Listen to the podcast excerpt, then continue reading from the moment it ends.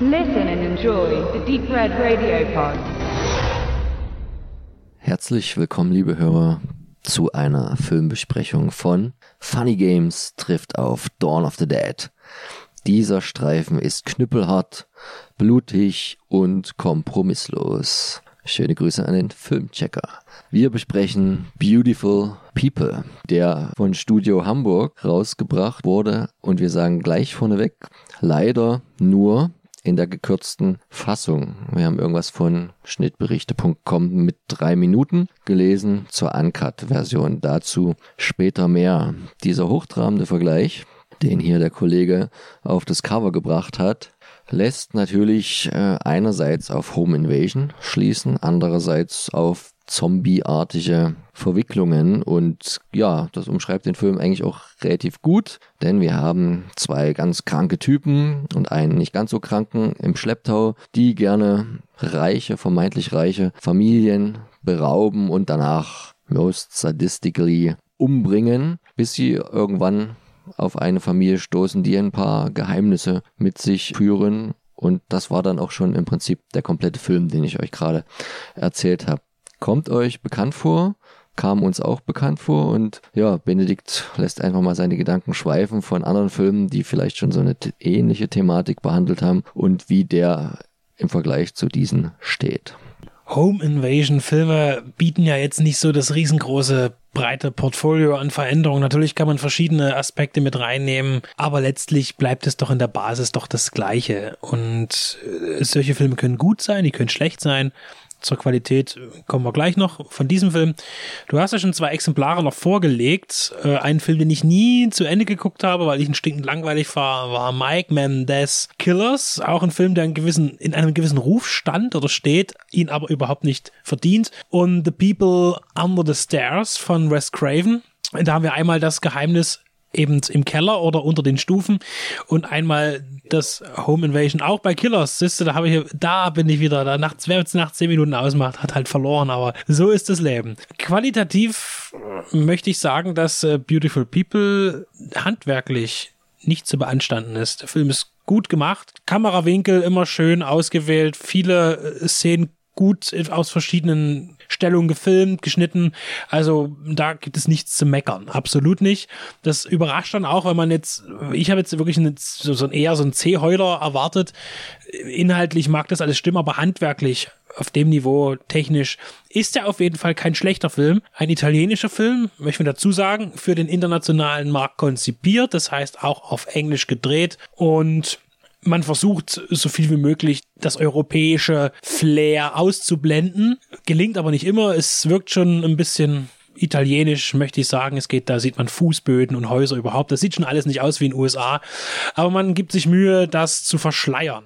Ist jetzt auch nicht weiter wild, weil die Verortung ist erstmal egal. Ja, was haben wir? Wir haben, der Film lebt einerseits von einer drastischen Beobachtung Gewalt und Sexualität. Das ist immer auch so ein Ding, wo ich dann immer sage, oh, das ist sehr, sehr schwierig. Also so in die Richtung Rape and Revenge ist es nicht ganz, aber es gibt auf jeden Fall, wer, wird sich genüsslich Zeit genommen, vor allen Dingen in Dialogen zu beschreiben, äh, wie man jetzt sexuelle Handlungen denn ausführen könnte oder, oder tut oder was einem bevorstünde. Das ist alles schon sehr pornoresk aus, auch gemacht. Das heißt, die, die Eindringlinge zwingen auch ihre Opfer teilweise zu sexuellen Handlungen und nehmen da komplett die, die Romantik und das, das, das Lüsterne heraus, um wirklich dort wirklich äh, einfach nur stumpfsinniges, ja, das, das ist, hat nichts mehr mit, mit, äh, ja, mit, mit Freude oder Lust zu tun. Es geht ja nur um wirklich widerliches Befriedigen von niederen Instinkten von wirklich krankhaften Menschen. Äh, das gab es auch schon oft genug in der Filmgeschichte, hier nochmal dargeboten. Andererseits haben wir eben diese, es, man kann nicht spoilern bei dem Film, diese Zombie-Geschichte. Es gibt Zombie-ähnliche Wesen, die, wir können es ja sagen, im Keller hausen. Das sind Experimente von der Regierung. Es steht alles auf dem Klappentext. Also man kann wirklich nichts verraten an der Stelle. Und das alles führt sich eben zusammen zu einem in dieser gekürzten Fassung inklusive Abspann 73-minütigen Fassung. Ich muss sagen, der Film, ich will nicht sagen, das schlecht ist immer das Wort. Also der Film ist gut gemacht, aber ich finde, es ist kein Film für mich, weil ich eben äh, immer raus bin, sobald irgendeine Form der Gewalt mit Sexualität einherkommt, dann ist das für mich nicht mehr, das, das nimmt mir jeg jegliche Unterhaltung an einem Film. Ich habe auch Spaß an einem grafisch brutalen Film, da darf Splattern und sonst was, kann ich alles haben. Aber in der Verbindung finde ich es immer sehr, ja, nicht gut für mich. Ich hatte auch ein bisschen Angst, als ich so ein paar Fremdrezensionen gelesen habe, dass ich jetzt irgendwas gucken muss, was ich auch nicht so gerne gucke. Also richtig krasser Torture, Porn, Rape und Revenge mit ein bisschen Zombie-Thematik. Am Ende es gar nicht. Selbst wenn wir jetzt diese drei Minuten länger gesehen hätten, man kann es ja auf der von mir benannten Seite schon lesen, was da rausgeschnitten wurde. Es wirkt wieder relativ willkürlich, was die FSK da angemängelt hat. Das hat man in anderen Filmen schon x-fach gesehen, auch schon in, in Serien. Das hat man zum Teil auch in dem Film schon gesehen. Also das ist halt alles eine Frage, warum man jetzt diese drei Minuten rausnehmen wollte. Es macht den Film nicht wirklich schlechter, nicht wirklich besser. Wir hatten schon festgestellt, dass bis auf einen Schnitt sind sie alle relativ souverän gemacht, ohne dass man es jetzt zwingend merken müsste. Aber es ist jetzt halt auch so oder so nicht die Gewaltorgie, die man erwartet hätte.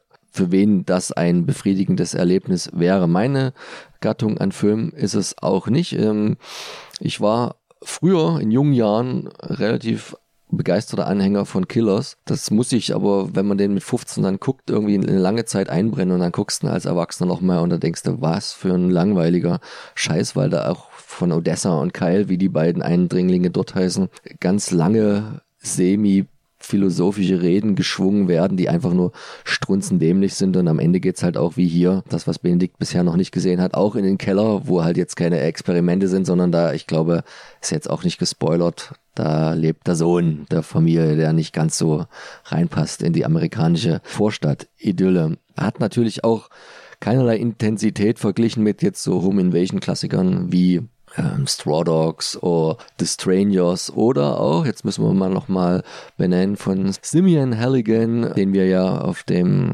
Hardline Festival des letzten Jahres kennengelernt haben, sein White Settlers, also das sind alles Filme, die spielen auf einem ganz anderen Niveau, wenn es darum geht, auch ein bisschen Atmosphäre zu erzeugen und wirklich halt mitfühlen zu lassen mit seinen Figuren.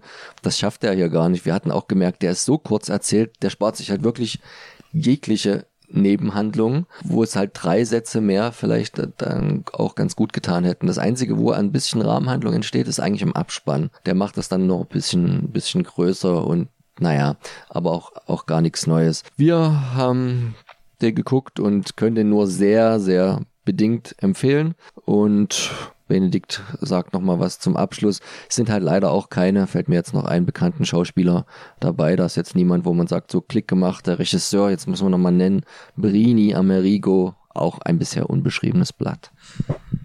In der Tat gibt es aber, finde ich, viele Gesichter, die amerikanischen Schauspielern ähneln. Und das hat mich oftmals zur Verwirrung gebracht. Den kenne ich doch irgendwoher. Ich will noch sagen, dass es eben auch etwa ein paar schwierige Entscheidungen gibt bei dem Film. Gerade, ich sage jetzt nochmal, die letzte Szene am Flussufer gibt es nochmal eine, eine, eine Gewalttat, die aber völlig aus dem Nichts und unbe also völlig sinnlos ist. Gewalt ist immer sinnlos. Aber in Filmen wird ja Gewalt meistens aus einer gewissen, wird, wird Gewalt aus einem Kontext heraus entwickelt. Man tut etwas, als Reaktion auf etwas. Und das ist hier aber wirklich eine ziemlich krude Sache, wo ich auch sage, warum das jetzt? Das ist so, so gewollt nur ohne Handlung Gewalt zeigen, was aber was schwierig ist. Man braucht schon eine gewisse Dramaturgie, auch in der Brutalität. Das ist meine Meinung. Und das möchte ich aber auch nicht so sehr als Klugscheißer noch darstellen. Eine Sache, die FSK wird hier gar nichts äh, geschnitten und begutachtet haben, sondern natürlich die Bundesprüfstelle und deren Gremien, die eben hier ähm, den Film so freigegeben haben, wobei ja auch äh, gerne äh, Labels sich selbst zensieren vorher, um eben den Film auf eine gewisse äh, Altersfreigabe bei der FSK zu trimmen. Das weiß ich jetzt hier nicht, wie das ist. Auf jeden Fall ist tatsächlich die, dieses, wenn ich, wenn du hast ja vorgelesen, ein paar Sachen, was da rausgeschnitten wurde, es ist teilweise wirklich völlig willkürlich. Zumal man in diesem Film auch Sachen sieht, die viel schlimmer sind als das, was man sich da vorstellen könnte ja, also einerseits wird gezeigt, wie jemand ein Stück Fleisch rausgebissen wird. Das sieht man gut. Und andererseits liest man, dass eine Szene rausgeschnitten wurde, zwei Sekunden, wo man nur einmal ein paar Sekunden länger irgendwie einen, einen zermatschten Zombiekopf sieht oder ähnliches. Also das ist schon wieder sehr fragwürdig. Das ist die Bundesprüfstelle für mediengefährdende Schriften ohnehin und ihre Berechtigung zur Existenz ohnehin fraglich seit jeher. Heute eher denn je wo so viele brutale Klassiker doch wieder auf den Markt entlassen werden als FSK 18, sogar FSK 16 Fassung.